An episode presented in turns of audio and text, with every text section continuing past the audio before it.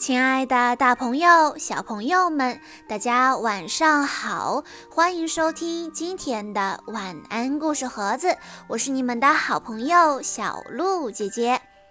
今天我要给大家讲的故事是由丁一哲小朋友推荐，故事来自《大红狗克里夫》系列。发生在大红狗克里夫身上的有趣的故事可真多呀！今天小鹿姐姐会挑选其中两个有趣的故事讲给大家听。第一个故事叫做《大红狗在成长》。我叫艾米丽伊丽莎白，这是我的大红狗克里夫。昨天，玛莎对我说：“我的狗是从一家高档的宠物店买走的，你的呢？”于是我就跟他讲了我和大红狗的故事。当我还很小的时候，我住在城里，那个时候我并没有狗狗。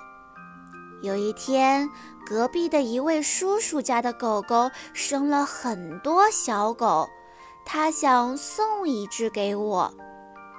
有一只小狗比其他的狗都要小，那位叔叔说：“别拿那一只，它太小了，可能以后也长不大，还会病殃殃的。”但是我就是爱那只小狗，我想它需要我。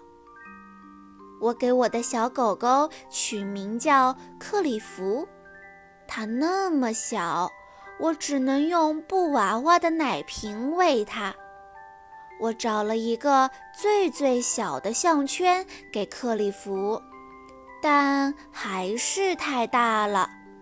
它吃东西的时候，我们不得不一直看着它。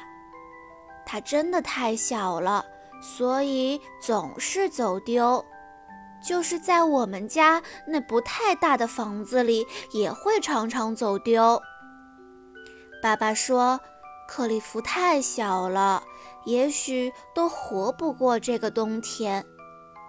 我伤心极了。那天晚上，我跟克里夫说：“我多么希望它可以长成一只又大又健康的狗狗啊！”我告诉他我爱它。第二天早上，它看起来好像长大了一点儿。它吃饭的时候也不是那么费劲了，项圈也没有那么松了。当爸爸下班回到家的时候，那项圈已经变得太小了。到睡觉的时候，克里夫的小睡篮已经装不下他了。我只好让他跟我睡在同一个枕头上。这可真是一个错误的决定。第二天一早。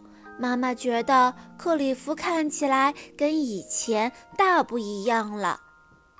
爸爸说：“我觉得他一直在长大呢。”我带着克里夫去散步，一只大狗冲我们走来。我想把克里夫抱起来，不然这只狗会欺负他。其实我根本就不用担心。因为克里夫一瞬间又长大了好多，难道是我们家的门变小了吗？小到克里夫竟然有点挤不进来了。爸爸简直不敢相信自己的眼睛。那天晚上，我们只好把克里夫留在院子里过夜。第二天一大早。楼上的邻居打电话给我们，说的当然是克里夫。事实上，所有的邻居都开始注意到他了，警察都赶过来了。他们说克里夫必须得离开这里，但是怎么样才能离开呢？他大的连门都出不去了。只有一种办法才能把它弄出我们家的花园。我们把它送到了乡下的叔叔家。我难过极了，我想念克里夫，克里夫也想念我。有一天，我们得到了一个惊喜。叔叔希望爸爸到乡下和他一起工作，我们马上就搬了过去。克里夫正在那里等我呢。我说：“克里夫，你别再长大了，你现在这样就刚刚好。”我对玛莎说：“就这样，我得到了我的大红狗。现在你再跟我说说，你的狗狗是怎么来的呢？”玛莎说。算了算了，没什么好说的。这就是关于克里夫的第一个小故事。接下来我要给大家讲第二个故事。第二个故事的名字叫做《大红狗克里夫的第一个秋天》。